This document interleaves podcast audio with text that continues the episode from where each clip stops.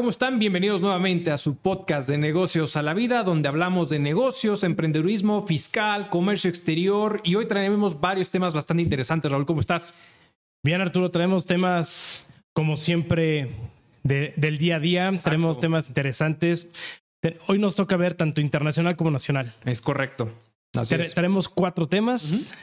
El primero, del destacado emprendedor este disruptivo Elon Musk Exacto. en la compra de Twitter. Sí, tardó en hacerse en hacerse anuncio respecto de esa compra, ¿eh? nos enteramos esta semana cuando es una compra que viene de marzo. Correcto, correcto. Traemos todo el tema que se viene con la reforma energética que está haciendo el presidente López Obrador. De ahí vemos todo el reclamo que, que, se va a venir. Traemos las exportaciones de México, que tuvo un repunte en este inicio de 2022. Así es. Y por último, tema importantísimo, quédense hasta el final para escuchar lo que es cómo nos afecta la inflación para las personas físicas en su declaración anual. Su declaración anual. Van a ver cómo... Van a, van a, sentir esa bofetada cual Will Smith a, a Luen Rock. A Chris Rock. Exactamente, va a ser algo similar cuando estén en su declaración anual. Pues bueno, vamos a empezar con el primer tema de Elon Musk. Elon Musk. Este gran empresario disruptivo, como bien lo presentaste. Eh, sabemos que Elon Musk es un empresario que no está en la industria de los automóviles, que no está en la industria energética, sino que más bien está en una industria de tecnología donde al final ha aplicado tecnología justamente a sus autos, como es el Tesla, que ha aplicado tecnología por internet como es justamente eh, Starlink, ¿no? Sí. Y ha generado energía renovable. Bueno, ha estado muy metido en esta, en esta parte como tal. Y, ojo, desde sus inicios con PayPal, ¿no? No, exacto, eso justamente es el tema. O sea, yo creo que Elon Musk fue disruptivo desde el momento en que creó PayPal, ¿no? Para justamente facilitar el pago de las contraprestaciones o de los negocios que tú estuvieras haciendo justamente con terceros, cuando tenías problemas justamente cuando no tenías acceso a las instituciones financieras o cuando al final eh, era, muy, era muy fácil o qué pasaba con tu cliente que decía, sabes qué, pues no tengo para pagarte, pero quiero pagarte. Y dices, bueno, ¿cómo? Si tú vas a una institución financiera y le pedías una TPB para poder acceder a cobros con tarjeta, de cierta forma, ¿qué es lo que sucedía? Que al final decía, bueno, dame una fianza, mil y un tema. Mil y un requerimientos. Requerimientos complicados. Y entonces llega PayPal y es muy fácil, claro, con el cobro de comisión, como todo tipo de situación, pero al final podías aceptar pagos con tarjeta de crédito. Sí, sí, tiene unas características muy interesantes este brother, porque además, o sea, él tiene la visión de qué inventar o qué disruptir, pero no para solucionar un problema de hoy, sino para solucionar un problema del futuro. Exacto. Entonces está, muy chingón cómo piensa porque ve no solamente lo de hoy, sino va muchos años adelantado que todos nosotros. Exacto. Y, eso es parte de lo que nos llama la atención, ¿no? De por qué compró Twitter. Twitter. Y, ojo, para que lo escuchen, no es que lo haya comprado todo, o sea, no compró la empresa, sino a través de acciones de un fondo que él tiene, donde él es el único beneficiario hizo la pequeña módica compra de 3 mil millones de dólares. Así es. Que bueno, esos 3 mil millones de dólares en realidad ya es lo que vale después de su inversión. O sea, sí tuvo un incremento porque las acciones subieron. Sí, sí, sí, supe que un 20, 20 este, dólares, creo. exactamente. Entonces, 15 dólares. De 40 a 60 y tantos dólares. Todo brutal. Entonces, realmente ahorita su valuación justamente de las acciones son esos 3 mil millones de dólares. Ok ya una vez que sabemos justamente que él es inversor como tal, ¿no? Entonces es. es. un cuate que la neta, si la apuesta como bien dices, a través del fondo, pues sí accede a una participación accionaria importante. Sí, que es el 9.2%. Exacto. Que igual dices, puta, eso no es nada, pero digo, hay que entender que cuando hablamos de empresas públicas en donde está pulverizada las, la... Es correcto. La, la, la empresa a través de acciones, pues en este caso un 9.2% lo pone en una posición, uno, mayoritario. Como individual, mayoritario. Como individual, mayoritario. Y una voz de opinión muy fuerte en la mesa directiva de hacia dónde se va a tomar las decisiones en Twitter. Es correcto. La verdad es que eh, esta, esta apuesta y es un poquito entender cómo, cómo, hacia dónde va, ah, puede llegar Elon Musk con todo este tema. Sabemos que Elon, Musk es el CEO personal eh, que tiene más seguidores en Twitter que cualquier otro. 80 millones, ¿no? 80 millones de seguidores. Entonces, si tú te pones a pensar esa inversión del 9.2% sobre Twitter, le da... Eh, y ojo, es un poquito entender qué pasa cuando tú inviertes en la bolsa en Estados Unidos. Cuando tú tienes una inversión que es más o menos del 5%, arriba del 5%, se tiene que dar la información o se tiene que informar justamente a la estadística de bolsa. Pero cuando es abajo del 10%, generalmente eh, lo que hace Wall Street es, dice, sabes que es como una inversión pasiva. Pero aquí, ojo, el punto, el punto fundamental es sabiendo que Elon Musk, el, el potencial que tiene, donde sabemos que usa Twitter para poder establecer comunicación con sus seguidores o con toda la gente que lo sigue siendo el mayor, con mayor seguidores en cuanto a CEO se refiere como, como empresario como tal, eh, le deja una posición pues no pasiva. Realmente yo creo que va a buscar y va a apuntalar a crear una mejor red social por los pequeños indicios que ha soltado a través de Twitter, como la famosa pregunta de les gustaría que sus tweets tuvieran una edición después de que edita o después de que lanzas un tweet y entonces sobre esa base empiezan a surgir varios temas, ¿no? Claro, de, hecho también hubo una, ¿no? Que creo que si decía que creo que Twitter era era este de libre expresión, ¿no? Algo así, una una Pero a ver, ¿tú qué opinas de la compra? Sí. ¿Crees que este brother dijo, puta, me gusta esta red social, tengo un chingo de seguidores, es abierta, tiene un perfil de comunicación alto porque diplomáticos, presidentes, empresarios lo utilizan como incluso medio de comunicación. ¿Crees que haya sido, oye, lo compro porque me gusta, porque es un medio en donde se pueda tener la libertad de expresión? ¿O crees que hay un trasfondo en la compra? Yo creo que hay varios puntos sobre esa base que tú pones. Y, justamente creo que analistas han puesto lo, lo, la línea delgada que pudiera llegar a caer. Y me explico. Yo sí creo que le está apostando a mejorar la red social, me queda claro. Sí. Él la apuesta a una red social desde el punto de vista de libre expresión, porque justamente como bien lo mencionas, dentro de las preguntas que hace es si consideran que existe una libre expresión dentro de la red social y hubo respuestas entre que sí y que no, etcétera, etcétera. Ante esta situación y viendo un poquito el contexto general, vamos a pensar qué pasó con, con, Trump, que lo censuran después de toda esta situación del Capitolio, etcétera, etcétera, y, y surge su propia red social, la de Truth Social, que al final esa red social ahorita de hecho está hay lista de espera como de 1.5 millones de personas porque ha sido un desastre total en la salida como tal, pero al final lo que buscaba Donald Trump era esa situación. ¿Qué es lo que plantea justamente Elon Musk? Es exactamente esta situación. Pero ¿qué es lo que está sucediendo con el mercado de las redes sociales?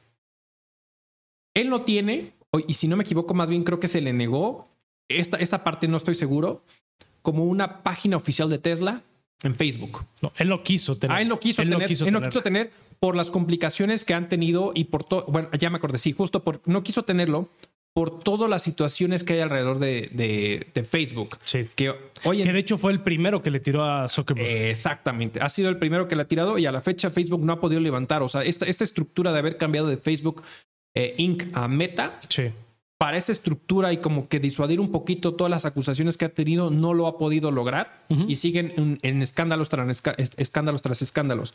Entonces, eh, Elon Musk dice que no, se va sobre Twitter. Y yo creo que aquí el fondo interesante con él, ante la, justamente lo que comentas, es, se está viendo que Twitter está aceptando o está queriendo generar criptomonedas, eh, transacciones sobre criptomonedas. Sí, yo siento que sobre por ahí, por ahí va. Sí, yo también. de, hecho, quería también llegar a ese punto a ver qué pensabas, porque yo creo que por allá va. Twitter ha tenido cambios bastante positivos. Lo primero fue empezar a generar eh, audios de conferencias en donde puedes interactuar con toda la gente alrededor del mundo. Está, está cabrón. Y tú puedes ir monitoreando eh, quiénes son los moderadores, puedes participar. Está, está brutal. entonces está volviendo no solamente un medio de comunicación en donde dejas tu comentario, sino se está abriendo para un canal de difusión en vivo. Así es. Sí, una, no sé cómo llamarlo, un, servicio streaming, no sé cómo llamarlo, pero tiene la comunicación abierta.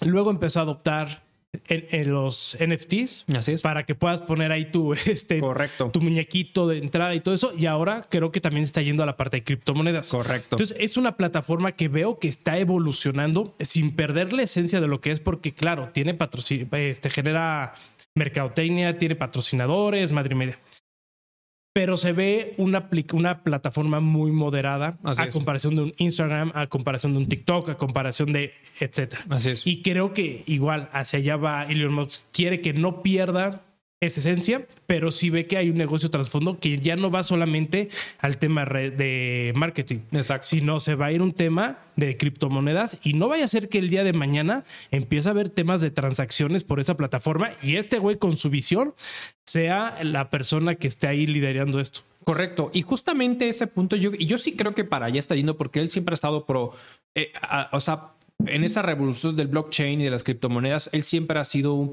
eh, siempre ha estado ahí y de hecho él lanza un tweet y lo comentamos en otros episodios, lanza un tweet y puede alterar el comportamiento del propio Bitcoin. ¿Cómo se llama esta madre? El Doge, Dogecoin, ¿no? Dogecoin, sí. Entonces, al final, eh, yo creo que sí va para, para allá va. Ahora, lo que dicen es que puede existir esa línea delgada entre los comentarios que pueda hacer Elon Musk a través de Twitter como para manipular el mercado. Sí. ¿no? En 2018, Elon Musk se enfrentó a un tema de las acciones con Tesla porque lanzó un tweet, no recuerdo bien, pero hubo un escándalo y algo pasó con las acciones de Tesla.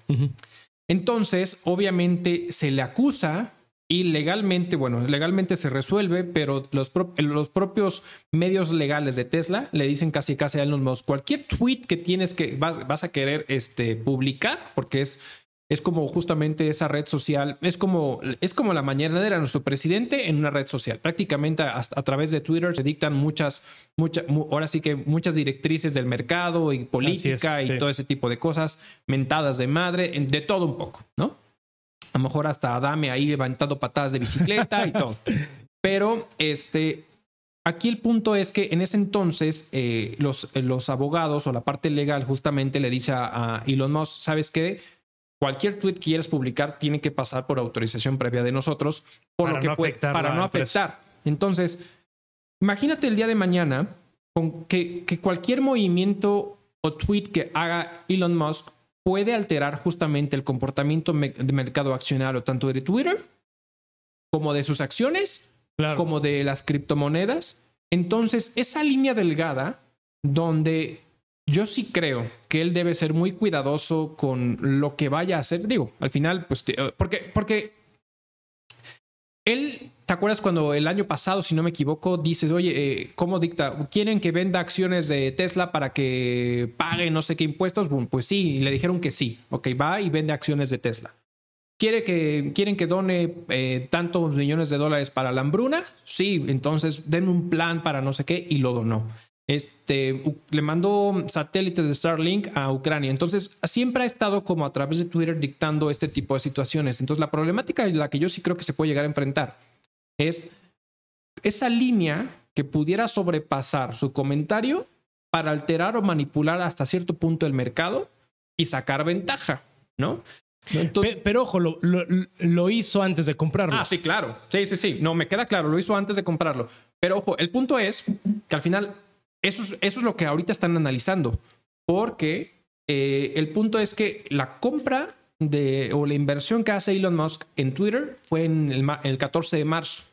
Entonces, lo que están analizando es en qué momento hace el, hace- lanza el tweet contra la compra, porque al final una vez que tú haces la compra arriba del, del 5% para temas de esta- la bolsa de Estados Unidos tienes 10 días para poder informar y apenas nos enteramos en esta semana que al final Elon Musk tenía inversión importante en Twitter. Entonces, ese tipo de situaciones se van a enfrentar porque la verdad es que si algo nos, nos, nos hemos percatado es que Estados Unidos, y la verdad es que la realidad es que Estados Unidos, por alguna extraña razón, detesta a Elon Musk. Porque a lo mejor no les da dinero, porque a lo mejor no cae en, en sobornos, no lo sé, Sí. pero al final lo atacan bastante desde ese punto de vista y por eso al final pueden estar en o caer en una situación de que lo quieran estar observando cómo tuitea para alterar posibles situaciones del mercado, ¿no? Sí, claro. Yo, yo creo que la compra va a un nuevo esquema o un nuevo objetivo de negocio. Yo también creo eso. No, digo, no, quitando la red social, ¿no? La red social realmente para él no va a representar nada. O sea, es el hombre más rico del mundo, tiene cientos de millones de dólares. Así Esto es. nada más representó nada, Exacto. nada, un 1%, un 2% de su riqueza o hasta menos. Entonces, Pero si él puede llegar a tantos, simplemente tiene 80 millones. correcto. Considera que tiene una ya una plataforma en la cual pudiera hacer que 80 millones de personas hagan transacciones, 80 millones de personas le puedan comprar productos, 80 millones de personas puedan tener alguna comunicación efectiva, hablando nada más de su cuenta de Twitter. Exacto. Y de ahí seguramente todo lo que va a empezar a gestionar a través de estas preguntas como las que hizo o necesidad que él tenga, seguramente va a empezar a tener ajustes Twitter para lograr al final llegar a ese negocio que este güey tiene en cabeza y que no vamos a saber dentro, yo creo que en un rato. Exacto. Pero que tiene una visión de aquí a 10 años. Y la garantía de no ser censurado. Y la garantía, correcto. ¿No? Correcto. Porque al final, justamente, pues él está, porque pues, se vuelve el principal accionista minorita eh, individual de Twitter, ¿no? Claro, que, digo que al, final hay otros accionistas. Ah, no, claro. ¿No? Pero como, como, que puede, o sea, que el día de mañana los demás dicen, ah, ¿sabes qué? Pues a la chingada, ponte, a jugar tú. Exacto. Y sacan la inversión. Es correcto. Digo, me queda claro que puedes sostener esa plataforma y 40 mil más. Correcto. Pero como dices, hay que, hay que, hay que ver cómo, cómo evoluciona y que no lo agarre como un juego para que no pierda esta esencia de Twitter, que es la de las redes más, para mí, más limpias. Yo también creo, y fíjate que a mí, a mí es chistoso porque a mí de las redes sociales que yo más sigo es Twitter, justamente. A mí me gusta mucho y, personalmente me gusta mucho eh, porque ahí ves de todo. O sea, ves hasta, ves, como dije hace rato, ves mentadas de madre, ves, ves temas de política exterior, ves temas de política interior, ves noticias, eh, ves cuestiones de espectáculo, ves mil y un cosas y, y de una manera concisa, ¿no? Entonces, ya digo, ya después cuando te quieres ir a leer la nota, investigar más acerca de justamente mm, cualquier situación que esté dentro de Twitter, pero la verdad es que hay una interacción, siento yo, mucho más cercana con, con los usuarios de Twitter que cualquier otra plataforma eh, de red social. O sea, al final es, eh, puedes tener Facebook, pero yo creo que ese Facebook sigue siendo un poquito ajeno a todo lo que hay alrededor, porque a lo mejor puedes tener una página oficial, pero la interacción con los usuarios no es exactamente la misma. Claro. En Instagram, pues a lo mejor con el tema de los lives que puedes llegar a tener, bueno, puede ser una situación. Pero ese tema que comentaste de Twitter, de, de que ya puedes crear como conferencias y donde justamente yo estuve en un par de conferencias. Eh, de hecho, una la semana pasada, si no me equivoco, que hablaban, que, que de hecho estuvo interesante porque era, creo, si no me equivoco, miembros de Morena que convocaban a una eh, como reunión en que, eh, o conferencia de Querétaro respecto a el acercamiento de Curi con NAMLO. Y entonces invitaron justamente a miembros del PAN a que debatieran esto que estaba sucediendo por el pro de Querétaro. Entonces estuvo interesante. estuvo, interesante es, esa, pero al final, pues yo también como usuario pude haber levantado la mano y opinar Digo, no es mi campo el tema de la política, entonces pues, nada más estaba escuchando porque me interesa. Al final creo que es bueno siempre saber un poquito, entender un poquito la política. Pero entonces, este tipo de situaciones que han ido mejorando a través de Twitter y que sí, justamente el mercado de las criptomonedas va a ser un punto fundamental y yo sí creo que va a ser precursor Twitter en esa parte. Sí, sí. Y ya digo, ya por último de mi parte con, con este tema, debe de tener mucho cuidado porque ahora está del otro lado. Sí, exacto. Nunca ha estado de, ese lado. Así es. Al final, él, digo, él es muy inteligente y tiene mucha gente alrededor que lo aconseja, pero al final las redes sociales se alimentan del marketing. Correcto. Se, alimentan de tener ese análisis de datos, ¿no? E, es, ese, ¿cómo le llaman? Esta, como la inteligencia artificial que... Los, algoritmos. los algoritmos para ver a quién, a quién la aplica. Entonces, eso se quejó de, Facebook. se, quejaba del tema de las fake news. hay muchísimas fake news en Twitter. Los bots, puta, ni se diga. Exacto. Entonces, también tiene una, muy, una tarea muy, muy grande. Claro. ¿No? Para, para realmente dar el ancho de si yo compré esta madre, este Twitter, tanto me quejé, Ahora tengo que ver cómo soluciono este problema. Y cómo, y cómo puede, y cómo puede mejorarlo. Sí, no, me queda claro que tiene todo un camino por delante. Y desde el punto de vista de la justicia también lo va a tener con este tema. Este primer botón de la edición del tweet puede jugar a favor o en contra dependiendo, porque a lo mejor tú dijiste tal cosa y después lo editas y dices, le cambias el sentido a lo que habías dicho en ese entonces, ¿no? Entonces, pero bueno, al final son cuestiones. Buen punto, eso es muy buen punto. Luego hay que aquí tenemos a, nuestro querido, bueno, tu querido presidente Obrador, que gracias a Twitter se ve todas las burradas y que muchos dicen y que por eso hasta hay un, dicho, ¿no? Siempre hay un tweet. Exactamente. Entonces, si se puede editar hay que tener cuidado, sobre todo cuando son figuras. Es correcto.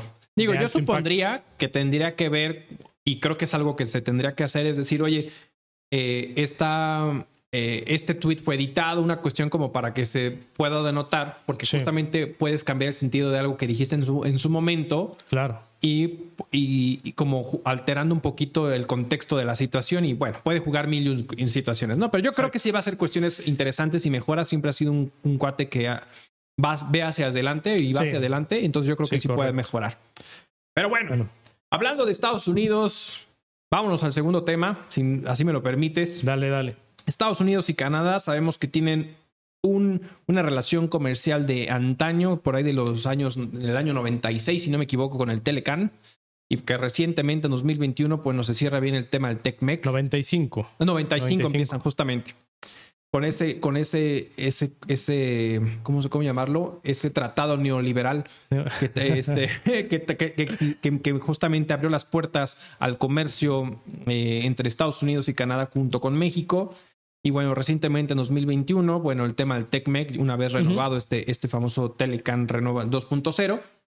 Y entonces traemos, y, y hay varios puntos importantes justamente dentro del TECMEC, y entre ellos está el tema energético, donde hay miles de millones de dólares invertidos tanto desde Canadá como Estados Unidos en México, principalmente dentro del sector del gas, de las energías renovables, etcétera. Y bueno, hay una propuesta de nuestro presidente Andrés Manuel López Obrador. Así es. Este que hace y reviras el año pasado, si no me equivoco, en octubre eh, del año pasado, para que eh, prácticamente genere ciertos ejes rectores en materia energética donde al final le da eh, más, eh, mayor importancia a la CFE con una participación del 54% en tema de la energía, donde el litio no puede ser explotado por extranjeros más que por, por nuestro Estado mexicano. Eh, la garantizar el precio de la electricidad a un, a un buen costo, en fin, ¿no? Y entonces obviamente lanza esta propuesta y como siempre sabemos, siempre se lo manda a la cámara baja diciéndole por favor no le cambien ni una coma. Exacto. Y ahí es donde estamos parados justamente y empieza a haber mucha, mucha tensión entre Estados Unidos y Canadá. Y de hecho, Estados Unidos ha estado viniendo constantemente a México. Y ya les mandó una carta diciéndole, oye, no has cambiado nada de lo que hemos platicado. Exactamente, ¿no? Entonces, bueno, ¿Tú qué opinas con toda esta situación, Raúl? No, es un tema. La reforma energética ya venía desde hace varios años y nunca han querido pasarla. Exacto. No, ahorita la están pasando a conveniencia. De hecho, si no me recuerdo bien, es de Felipe Calderón. El PRI no dejó pasarla en su momento. Cuando llegó Enrique Peña Nieto, hizo modificaciones, tampoco dejaron pasar. Y ahorita con llega Obrador, la destrozan. Y básicamente, como bien dices, les está diciendo a todos sus sus achichincles en, la cámara así de, ¿saben qué? Quiero que pase tal cual. Es correcto. Fíjate que estuve revisando con distintos análisis que han hecho y me llama la atención varios, varios puntos porque el primero que es un aspecto técnico legal que hablan de la de la reforma es que van a eliminar el concepto de que CFE y Pemex van a ser una entidad productiva. Entonces se le elimina el sentido de que estas empresas están obligadas a hacer la producción y por ende cumplir con ciertos requerimientos que se, se logre la eficiencia y la competitividad para todo el tema de energías. Así es. Estaban haciendo el análisis, por ejemplo, de CFE, que, que lo que se busca es que sea el único que puede comprar energía a precios baratos y va a ser el único que la puede vender al precio que ellos quieran. Es correcto. Con este análisis que están o con esta reforma que están haciendo, lo que están generando o lo que van a provocar en caso de que CFE se, le den el camino, digamos, andado solito. Así es. Va a aumentar la emisión de carbono entre un 26 a un 40%. ¿Cómo? ¿Vamos a contaminar más? Vamos a contaminar más. Ahí nada más. Muy bien y el precio se, va, se puede elevar del 35 al 52%. Simplemente por, simplemente por CFE. Por tema, por toda la cuestión de competitividad. Entonces, digo, ahorita traigo más datos que, que este, me gustaría que los fuéramos platicando porque está bastante interesante, pero estamos de entrada ante una reforma en la cual lo que busca es fortalecer a dos instituciones, una más muerta que la otra. Así es. o sea, Pemex ya está muerto, CFE creo que todavía pudiera salvarse con otro tipo de gestiones, pero lo que busca es otra vez el gobierno acaparar. el gobierno centralizar. Así es. De manera, entre comillas, autónomas, porque todavía tendrían como autonomía CFE y Pemex, porque, no, porque serían este, empresas del Estado, pero no controladas por el Estado. Correcto. Y ahí es en donde Estados Unidos y Canadá dicen, no, compadre, espérame, espérame, tú y yo firmamos un acuerdo. Así es. Si no te acuerdas, todavía tú mandaste a tu, ¿cómo se llama este brother? Este, que desapareció, que después de hacer su negociación por obscurito en el del, del Temec, lo mandaron a Hong Kong y casualmente ya nunca regresó. ¿Y de este, No, no, no ese es el, ese no. Sí, no. Este, no, no recuerdo su nombre. Ahorita, Seade. Sade. Ah, ya, ya, ya. Ah, sí, que sí, claro. Sí, sí, sí, lo mandaron y. Lo mandaron por lo obscurito. Ajá, sí, ya. No le avisó al consejo empresarial. Así es. Ni a ningún otro asesores. Se fueron, negociaron, quién sabe qué negoció. Aceptó este Obrador la firma que todo está bien y de repente ese señor se fue a Hong Kong, llegó la pandemia, desapareció y nadie sabe de él. Exactamente. Entonces es donde Estados Unidos y Canadá dicen, oye compadre, tú y yo tenemos un acuerdo, un este, tratado de libre comercio firmado, en donde lo que busca es dar igualdad.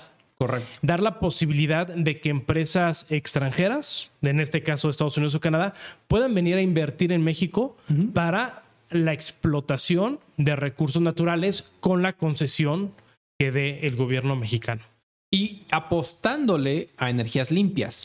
Exacto. Que es uno de los. Porque al, final, tanto el tema del TECMEC como el TIPAT buscan justamente eso, ¿no? Así es. Mejorar el tema de las energías limpias para mejorar las, las, condiciones del combustible y todo ese tipo de cosas, ¿no? Entonces, eh, pero no sucede o no está sucediendo porque más bien AMLO está girando esta, esta propuesta y entonces sí eh, por un lado, Estados Unidos dice, oye, esta, e, este movimiento, eh, en este escrito esta carta que mandan justamente a Tatiana Cloutier eh, como nuestra secretaria de Economía, eh, le dice, ¿sabes qué? Vas a repercutir en un costo de hasta 10 mil millones de dólares a las entidades extranjeras estadounidenses que ya invirtieron, no que van a invertir, que ya, invirtieron en México a través de la protección del tratado que, que, firmamos. Y que el propio gobierno de autorizaciones. Es correcto. Entonces, ante esta situación, y ya dijo, nos vamos a ir a las instancias internacionales que tengamos que ir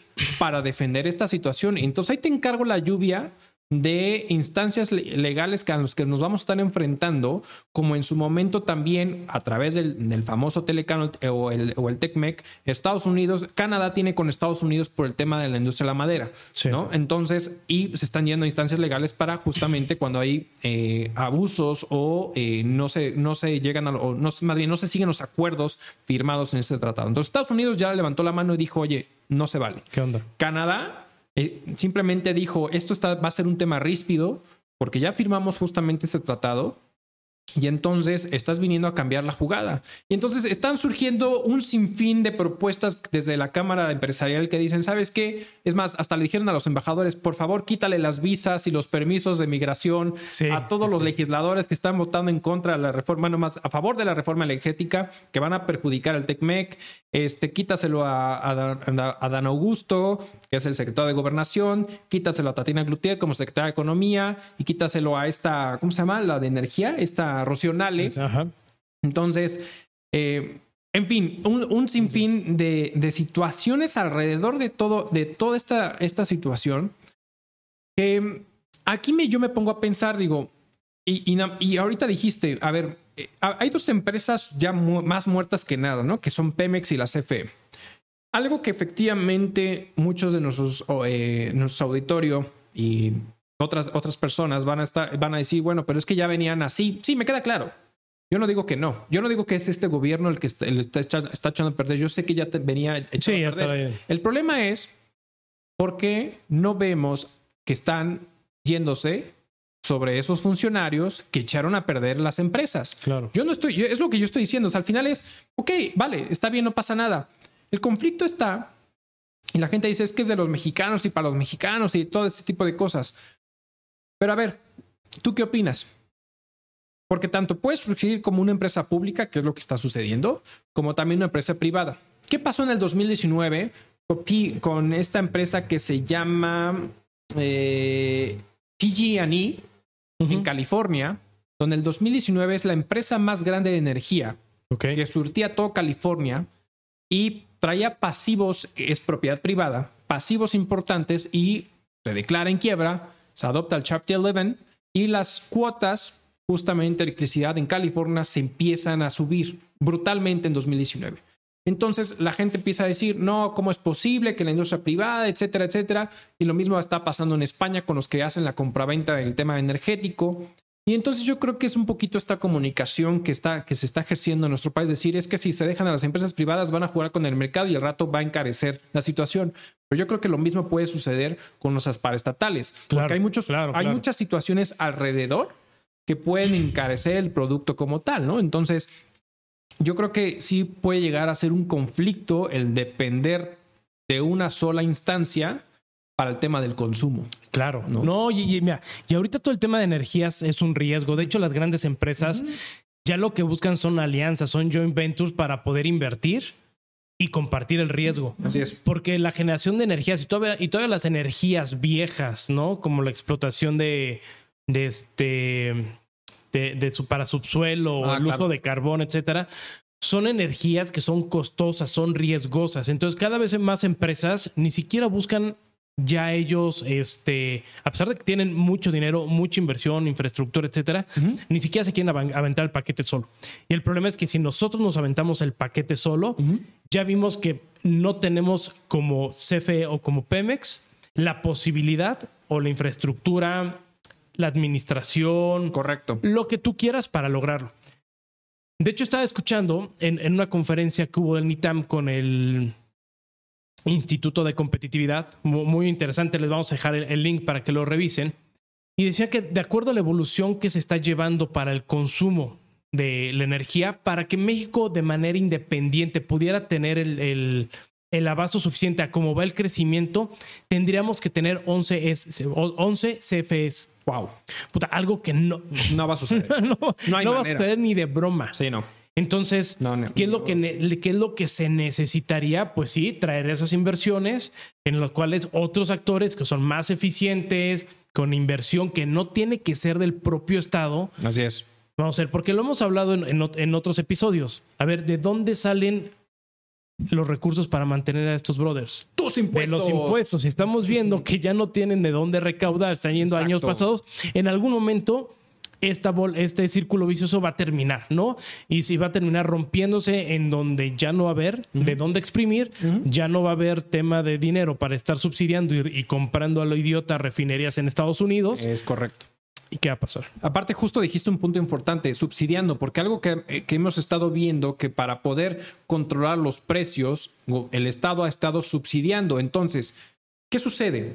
Que si al final termina subsidiando aquellos, eh, aquellos recursos de los cuales tendrías que captar lana para poder reinvertir, si subsidias vas a, vas a vender a costo o por debajo del costo vas a perder, que es lo que puede suceder con el combustible, con lo que puede suceder con la electricidad. Entonces solamente te quedan dos ingresos importantes, las contribuciones, los famosos impuestos, o bueno, los impuestos que son parte de las contribuciones, y pues a lo mejor el tema del barril petróleo que ahorita está eh, por las nubes, pero al final, fuera de eso, no va a haber, no va a haber momento. Y aparte añádele los programas sociales, las becas, el tema de la infraestructura. o sea, hay muchos factores alrededor que al final no va a alcanzar. No va a alcanzar, no, va a, que no hay modo. Y no va a haber modo. Y entonces esto sí se va a salir de control y puede perjudicar completamente toda la situación económica del país. Claro.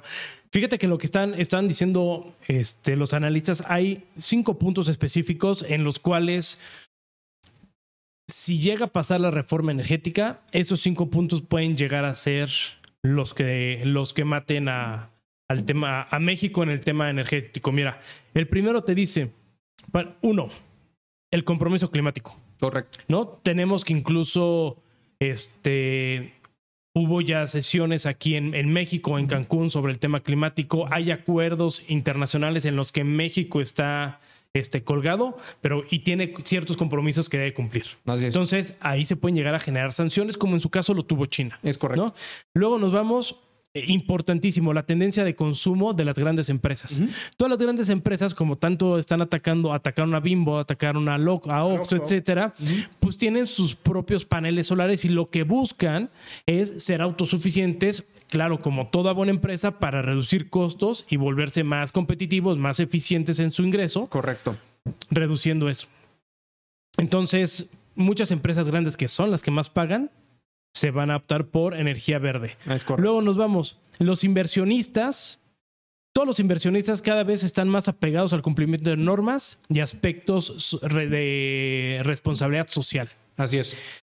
No van a venir a invertir cuando no tengan estos modelos o esquemas, porque desde corporativo y también por acuerdos, convenios, ISOs, lo que tú quieras, deben de apegarse a cierta normatividad que no lo va a tener.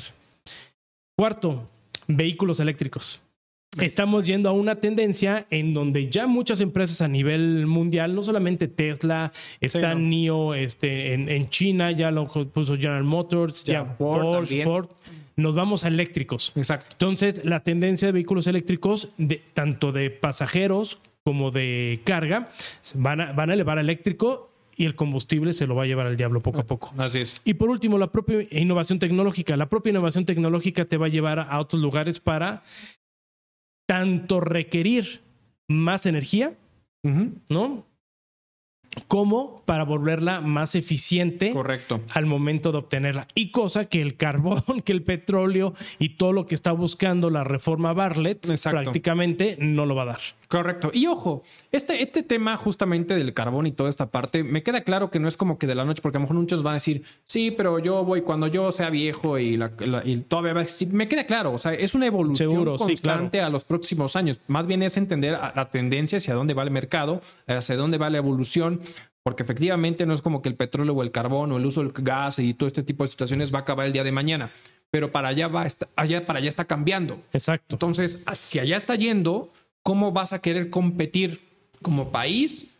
¿No? Si tú sigues yendo hacia atrás, va a llegar un punto que va a decir, pues con México no hago tratos o con México no le compro X, Y, Z y te vas a quedar con todo el inventario que, vas, que, estás generando Exacto. porque en los demás países no lo van a, no lo van a querer consumir, ¿no? Sí. O vas a quedar atorado en una industria o en un o en los años 50, como por ejemplo Cuba, ¿no? Donde al final, pues es como está, como se está viviendo por este tipo de eh, socialismo populista, ¿no? No, progresista, sino populista como tal, ¿no? sí, correcto. Pues mira, esta reforma tiene cosas muy malas, tiene cosas regulares, tiene cosas buenas. Por ejemplo, lo de litio me parece algo muy bien, ya lo hablaremos en otro episodio. Creo que el litio es algo que se debe manejar de manera muy estratégica, pero bueno, esperemos qué va a pasar porque Estados Unidos está presionando.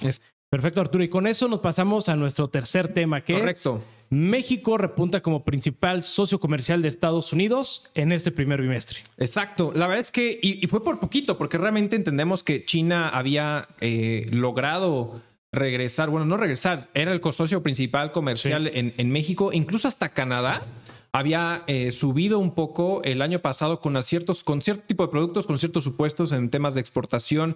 Sabemos que eh, en un podcast anterior tú lo comentabas, Estados Unidos es un país meramente consumidor, más allá de productor, ¿no? Entonces, eh, eso hacía que al final China, de los principales países productores, ¿no? Correcto. este, hace que efectivamente China fuera el principal socio comercial de Estados Unidos. Pero en este primer bimestre, como bien lo mencionas, México retorna a ser el, socio comercial principal en efectos netos, es decir, entre importaciones y exportaciones con Estados Unidos, dando una cifra de manera particular donde dicen que al final el registro de la balanza comercial en cuanto a las importaciones y exportaciones de 113.187 millones de dólares que por nada, por nada ¿no? está con, con China, porque China tiene 113.176 millones de dólares. Entonces, realmente el spread es muy poco entre lo que hay entre Estados Unidos, México, con lo que tiene con China. O sea, en cualquier momento China vuelve a, vuelve a ser el principal eh, socio comercial de Estados Unidos y que yo no lo veo tan mal. Obviamente esto lo vemos por varios supuestos. De entrada está el conflicto bélico de Rusia-Ucrania donde China trae unos, un cierto interés y sabemos la tensión que hay con Estados Unidos y esto provoca que de cierta manera Estados Unidos tenga que voltear a ver a otros países como nosotros siendo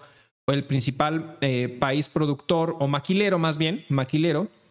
Ahorita tú nos explicarás mejor cuáles son esos principales eh, roles que juega México en materia de importación y exportación, eh, pero al final eso hace que volteen a ver por todos estos conflictos que hay y bueno, que al final se, da sobre esa, ¿no? Sí, correcto. Mira, estos números son alegres, pero así los debemos de considerar. No debemos de considerarlo como algo absoluto ni como una victoria, porque al final es es un solo bimestre. Así es. Es en un, en un bimestre en donde tenemos, lo hemos platicado en distintos episodios, tenemos un, ahorita un problema económico grave. Correcto. Vamos, estamos a una devaluación, el consumo está bajando. Ojo, Arturo, acuérdate que también China empezó a cerrar puertos, a detener cosas por el COVID. Por el, bicho, correcto. Entonces, pues que México haya logrado este primer lugar, no nos viene mal, pero tampoco es como que lo debemos de celebrar a como se está pues, en algunos medios difundiendo, ¿no? Eh, correcto. Ahora, un punto importante creo que, eh, que muchos deben de entender es que si bien México es muy fuerte en la parte de manufactura, es débil en la integración de valor. Así es. Entonces, México tiene mano de obra muy calificada, con, con mucha tecnología, claro, está traída por, por la inversión extranjera directa, pero genera y, hace mucha manufactura de ensamble principalmente o ciertas manufacturas pero que no generan tanto valor agregado al producto final. Correcto. No, por ejemplo, sabemos que México es el principal productor y exportador de televisiones. Así es. Está dentro del top 3 de refrigeradores y lavadoras. Y así nos podemos ir con una cantidad de productos en donde México no desarrolla la tecnología. Correcto. México no desarrolla parte de los insumos o genera los insumos principales, sino lo que hace es ensamblar. Correcto. Entonces, son números alegres, son números importantes, pero hay que considerar que en México vamos a estar dependientes de cómo se va a generar la situación o el entorno global. Así es. Porque como dependemos mucho del extranjero para la importación de insumos para ensamble, el día de mañana donde China vuelva, bueno, ya cerró, pero donde se postergue más ese cierre, en donde Ucrania y Rusia sigan con el mismo problema, donde Unión Europea venga con su desmadre de, de energía, etcétera, ¿qué va a pasar con México? Sí, los insumos van a empezar a escasear, escase, eh, sí, escasear y México, sus exportaciones se van a ir para abajo. Correcto. Y bien lo mencionaste. Para los que no entienden un poquito esa, ese punto fundamental de México, México, gran parte de esas exportaciones que hace es en función de estas importaciones temporales donde el, valor es prácticamente el ensamble, donde importa producto, eh, insumos principalmente para generar la maquila, ¿no? Y de ahí exporta el producto como tal, ¿no? Así es. Pero realmente, no, como bien lo mencionas, lo que hacemos es mucha mano de obra, ¿no? Agregarle esa mano de obra donde al final es ese valor de los 10 pesos que pudo haber eh, valido el, el tu, ahora sí que el producto que tú estás enajenando, que estás exportando, pues a ti te pudo haber costado 8.50, como bien lo mencionabas en otro episodio, si no me equivoco. Entonces, e, esta situación, esa diferencia, pues realmente el valor de 1.5 no es nada como tal. Correcto. Y ahora, con este conflicto de China, como bien lo mencionas, lo que está provocando es que pueda volver a generar retrasos en la cadena de suministro, principalmente con el tema de los semiconductores, como lo hemos eh, venido viendo. Parte fundamental. ¿Qué está pasando? Si bien el primer bimestre son números alegres para México, donde retoma ese trono como socio comercial principal con Estados Unidos, lo cual es una apuesta interesante por todos los conflictos que estuvimos viendo hace un momento respecto al punto de la reforma energética y cómo está Estados Unidos con el, poniendo el ojo el huracán sobre México, sobre las decisiones que está tomando, etcétera, y lo mismo Canadá.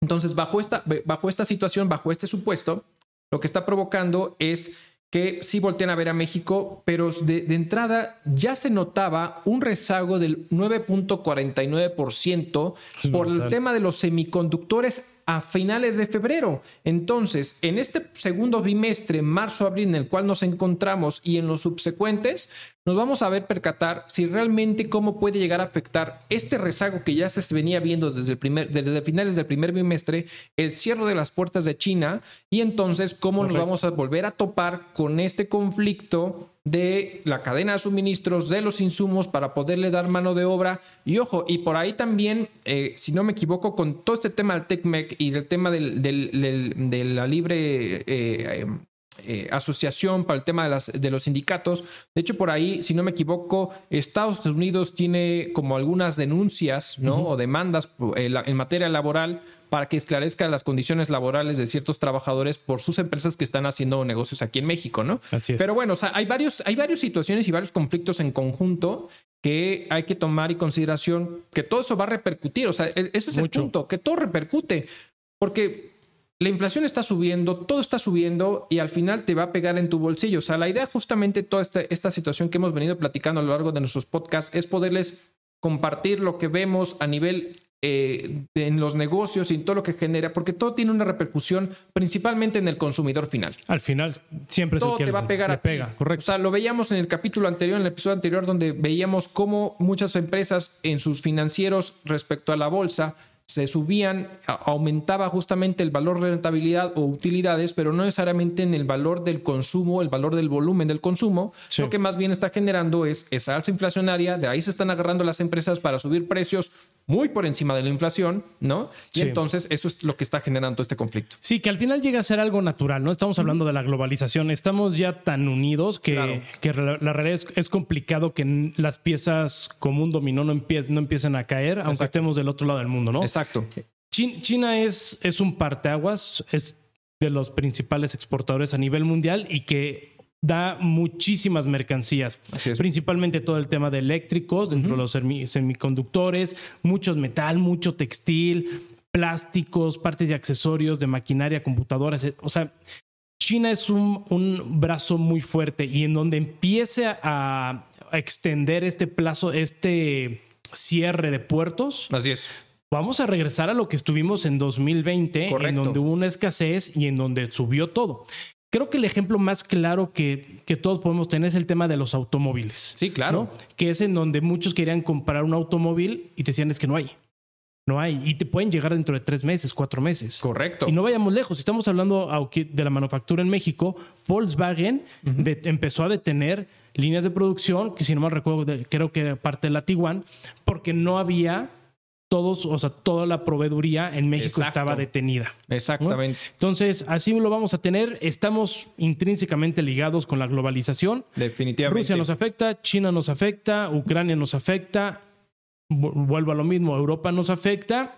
Y todo esto, al final, Estados Unidos, con lo que le vaya a pasar económicamente, siendo nuestro principal mercado, si ellos dejan de comprar Arturo, por mucho que produzcamos, vamos a estar detenidos. Exactamente. Y la verdad es que esto, eh, bueno, vamos a ver cómo, cómo, cómo va evolucionando esta, esta parte respecto a la balanza comercial que tiene México con, con Estados Unidos y en general con varios países. Hemos visto cómo ah, estratégicamente pues le hemos hecho ojitos a, Rusia, cómo le hemos hecho ojitos a otros países, lo cual, no está, lo cual no está mal. O sea, al final yo, yo, estoy, yo estoy a favor de que efectivamente como dicen por ahí, no hay que poner todos los huevos en una sola canasta. Correcto. ¿no? Es bueno diversificar. Está muy bien que estemos volteando a ver otros lados, pero hay que saberlo hacer políticamente correcto.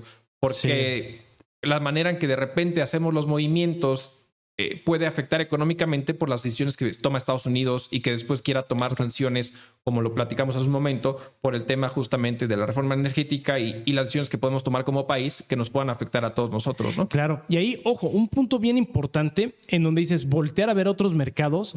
Aquí creo que a veces, eh, ¿cómo diga?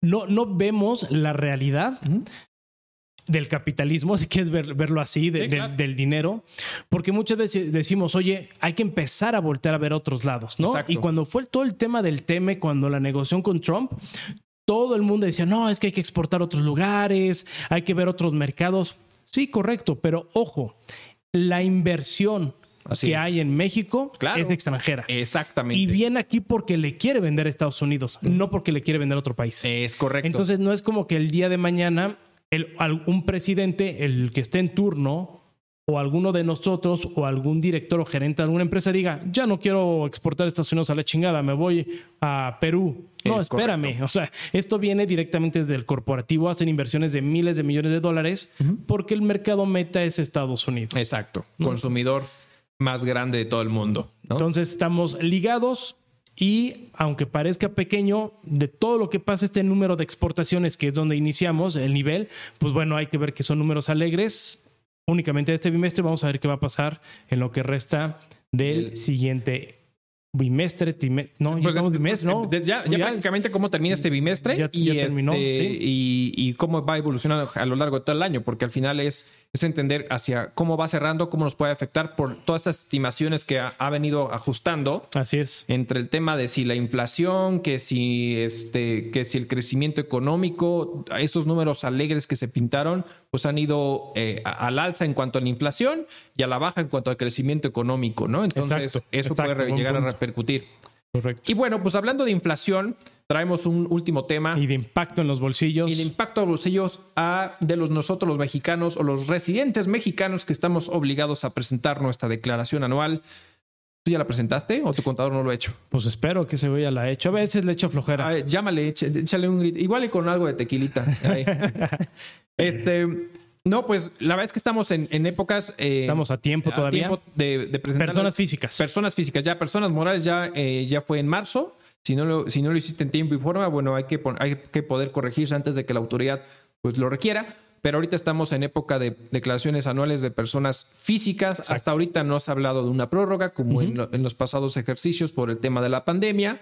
Prácticamente ya está como que todo abierto y, y vamos sobre esa base, ¿no? Entonces, es bien importante saber que si bien estamos dentro de, la- de las obligaciones, no lo dejen al último. Y, y me queda claro que las personas físicas son las más interesadas en recuperar tu saldito a favor, Claro. porque el, el- el viernes primero de abril, que, que empezó ahora sí que eh, la carrera por la presentación de la declaración anual, eh, tiraron la página. O sea, Sí. se, se tiró la página, estuvo lenta, tuvo, eh, pero, o sea, como que en, Sí, en sí. conjunto estu- hubo demasiados temas. Me queda claro que al final, pues ese saldo a favor para muchos de los mexicanos es importante para poderlo usar para inversiones, para pagar deudas, para lo que ustedes quieran y manden. El conflicto más grande que nos vamos a enfrentar es que gran parte de ese saldo a favor muchas veces nosotros los mexicanos adquirimos bienes inmuebles que están ligados a un crédito hipotecario.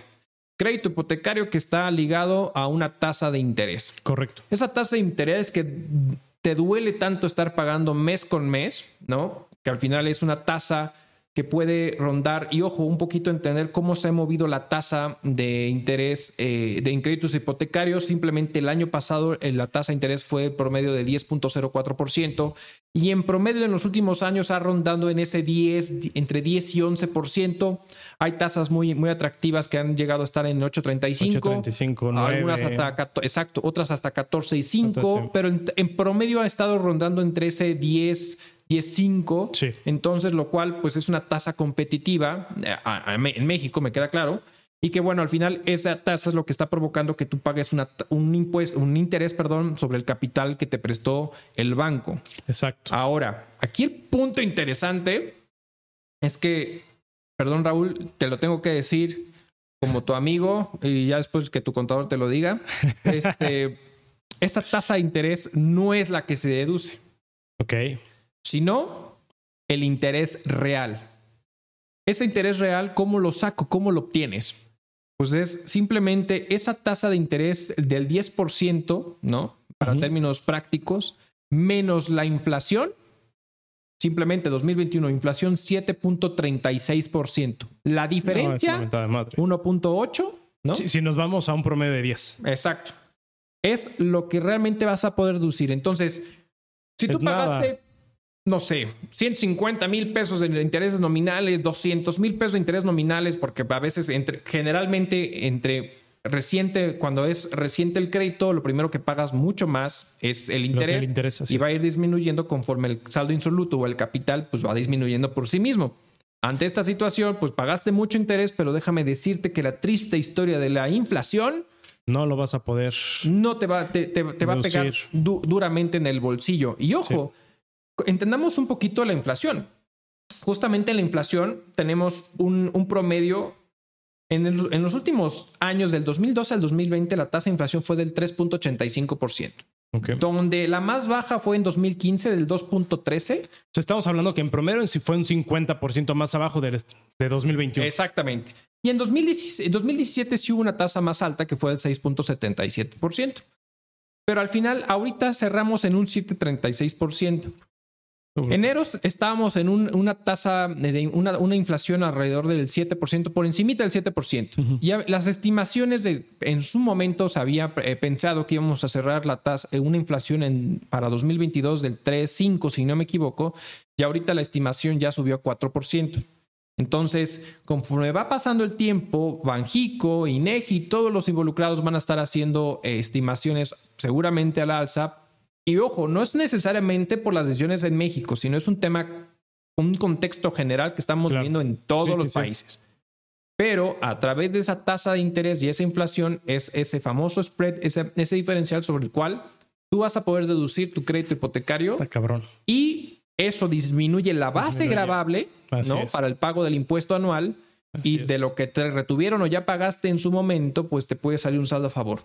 Pero si tú lo comparas con el saldo a favor de ejercicios anteriores posiblemente no sea el mismo y yo te yo creo que va a ser muy por debajo de lo que estabas acostumbrado. Sí, porque al final, como bien dices, conforme la vida de, tu crédito va disminuyendo los intereses, pero va aumentando, bueno, en este caso aumentó la, la, inflación, te va a dar un monto mínimo. Exacto. Oye, ¿y qué pasa con las personas que tienen un interés variable? Uf. porque eso digo, llega, ya son pocas. Creo que solo pocas instituciones o las más manchadas son las que te dan una tasa variable.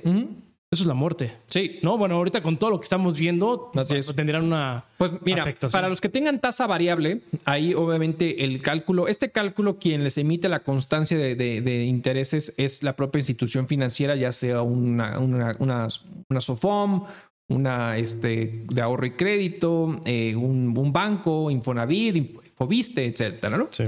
Entonces, cuando tú adquieres un crédito por tasa variable, muchas veces, eh, generalmente en los últimos años que no han movido las tasas, eh, ¿cómo es lo que dice el banco? Oye, te voy a cobrar un TIE, ¿no? La tasa interbancaria, más un X, eh, X, X monto adicional o X porcentaje adicional. TIE más 2, TIE más 3, lo que sea, para llegar a un, establecer una tasa de cierta manera básica como tal, cuando, y, y dice, ¿sabes qué? Pues la tasa va a ser 9.5 como tal fija.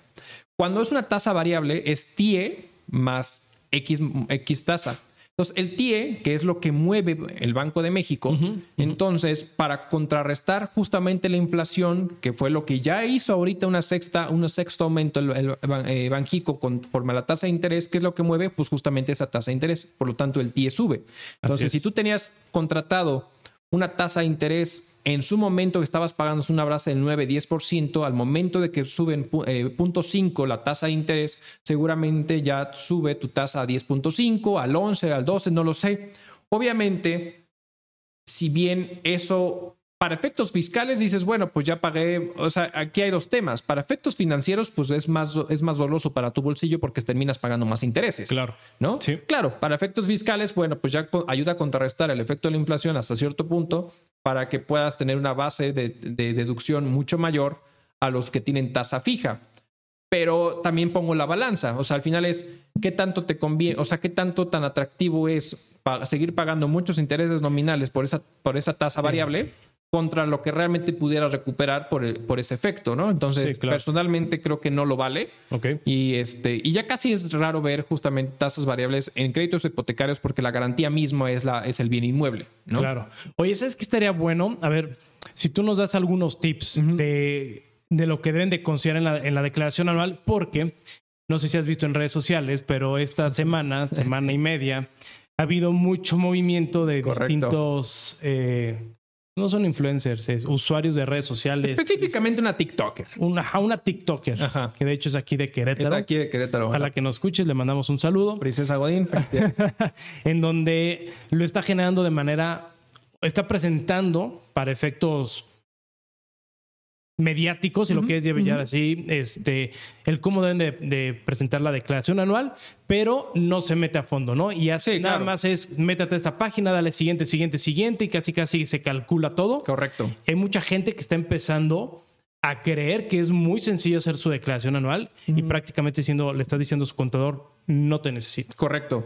Yo creo que aquí el punto y, y, y, y no, y sin realmente este sin menospreciar la, buena intención que yo creo que tiene de fondo lo que quiso hacer esta, esta chica, eh, al final está enfocado principalmente para los asalariados, ¿no? Donde al final tienes un solo patrón, presentas tu declaración anual, pues ya prácticamente está precargado lo que tu patrón eh, emitió en los recibos de nómina. Si tienes deducciones personales, pues ya prácticamente vienen precargadas. Entonces, por eso su proceso era de siguiente, siguiente, siguiente y listo, y, se acabó.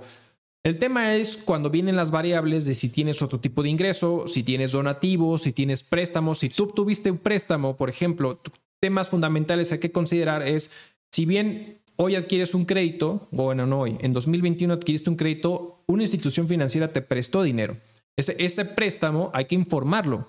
Digo, a menos que sea por debajo de los 600 mil pesos, no pasa nada, pero encima de los 600 mil pesos, que generalmente pues es así, porque los créditos hipotecarios no son nada baratos, a menos que tengas un buen colchón en capital, pues hay que estar informando, ¿no? Para que la autoridad no considere ese depósito como un ingreso o eh, como tal. Entonces hay que informarlo. Hay varias situaciones. Ahora, yo creo que en sí la presentación, en términos, como bien lo dices tú, prácticos, es sencilla. El conflicto está en el fondo de cada uno de los renglones a llenar. Hoy si tienes inversiones en fibras, en donde se, en donde se llena, pues en el apartado de arrendamientos, si tienes este capital invertido a lo mejor en el extranjero, si tienes por ahí una cuenta olvidada en el extranjero, pues en la parte de otros ingresos. O sea, hay muchas variables que hay que considerar, pero particularmente es bien importante eh, tener en consideración el tema de tus deducciones personales, el estímulo fiscal de las colegiaturas, en el caso de tus hijos. Obviamente, estas muchas veces tienen que ser emitidos por la institución educativa con el famoso complemento de, institución educativa donde se muestra la curva de, ahora sí que del, estudiante, ¿no? Eh, del alumno como tal. Em, los, eh, el pago de la de alguna posible prima para el retiro, como, como de cierta forma, ¿no? Seguro de gastos médicos mayores, todo Exacto, hay, hay, varias situaciones por ahí. Ahora, aquí el punto importante que hay que considerar es que pareciera sencillo, pero ¿qué pasa? Lo que muchas veces la autoridad hace, que es, oye, no te devuelvo, te sale un saldo a favor de 10 mil pesos, 20 mil pesos, pero no te lo devuelvo o todo o, una parte. ¿Por qué? Porque resulta ser que tu patrón o no enteró en tiempo o no enteró la retención, no en tiempo, más bien no enteró, no enteró las retenciones por lo que tú quieras y mandes, ¿no? Entonces, por alguna situación ajena a ti como contribuyente, es algo completamente el patrón, la autoridad sobrepasa su autoridad, literal, para negarte una devolución de impuestos porque un tercero, en este caso tu patrón o el tercero que te debió, porque a lo mejor eres honorarios profesionales, le emitiste una factura y las retenciones de ese 10% que te retienen, pues no lo enteró la persona que en su momento eh, que te contrató. Sí. Entonces, esto hace que la autoridad detecte que hay una omisión de pago y te quiera a ti castigar por algo que no te corresponde a ti, le corresponde al tercero. Entonces, ¿qué sucede ahí? Pues muchas veces nos vamos a lo mejor con Prodecon para decir, meter un recurso de queja y que al final nos, se nos apoye a poder solucionar. Y entonces aquí están los bemoles cuando sale, cuando sale esta persona que yo creo que en su buena intención, pues lo, lo dice tan fácil. Sí, y, en un contexto de, también de diversión en redes sociales, de, informar de manera sencilla. Práctica, exactamente, ¿no? En un video de no más de un minuto, minuto y medio, creo que hasta tres ya en TikTok, si no me equivoco. Entonces, al final, esto provoca que todos quieran decir, ¿sabes qué? Pues ya no es necesario tener un contador porque me va a cobrar miles de millones de dólares. Ah, no sé qué. este, y, y la realidad es que cuando te enfrentas a este conflicto, no sabes cómo solucionarlo. Sí, exacto. Por eso lo quería traer a colación, no tanto por, por la, el, el, propio video, sino para que todos los que nos estén escuchando tomen en consideración esto. O sea, si existe una plataforma por parte del SAT, hay datos prellenados, es intuitiva, pero hay información que se debe de analizar de fondo, hay ciertas cosas que deben de hacer cierta aplicación, que si no tienes conocimiento el día de mañana vas a tener un problema porque el SAT no se tienta al corazón. O sea, al final no le importa si sabes o no sabes. Al SAT le importa el resultado y lo que le entregaste. Así es. Si tú por querer moverle, ahorrarte el dinero, la cagas y lo presentas mal y te genera un crédito fiscal. Exacto. El SAT va y te cobra. Exacto. ¿No? O sea, porque. Correcto. No. Ah, hay un principio de derecho, ¿no? En el cual el desconocimiento no exime la responsabilidad. Exactamente. Y básicamente es eso. Entonces, es por eso lo que lo quería traer a colación. Qué bueno que pones estos puntos para que todos los que nos escuchen tienen hasta este mes. Sí, hasta el 30 de abril para, presentar su declaración anual. Exacto, personas físicas. Tengan cuidado, acérquense a expertos, revísenlo y pues bueno, no esperen devoluciones o saldo a favor. Si tienen un crédito hipotecario, Exacto. no es, no es de este gobierno, es un Sí, contexto esto- global. esto- Es algo aclarar, porque no van a decir que estamos siempre echando al gobierno. No es un tema del gobierno, es un En tema esta- por el efecto de la inflación, que en la legislación así está, ¿no? En nuestra Así legislación de, de impuesto sobre la renta así está eh, determinado. Entonces, ahorita nos pegó la inflación y pues eso sucede. ¿Algo más, Raúl? Nada, nada más. agradecerles, que nos hayan agradecerles. escuchado. Síganos, estamos en. Todas las plataformas de audio que le den cinco estrellitas y compartan. Por favor, compartan. Estamos en YouTube. Suscríbete, dale a la campanita, comparte, comenta. Te agradecemos siempre estar con nosotros en este, en este tu canal. Eh, somos, está bienvenido cualquier recomendación que quieran hacer. Claro, bienvenidos. Oigan, sobre todo agradecerles a la gente de los podcasts, de las, plataformas de, streaming. Ha crecido bastante. Así es. Gracias a Dios ha crecido bastante. Mucha audiencia en Estados Unidos. Sí, así es. Mucho en Estados Unidos. Este, agradecerles y pues bueno, denle, como dice Arturo, estrellitas y compartan. Claro que sí. Hasta la Hasta próxima. Luego.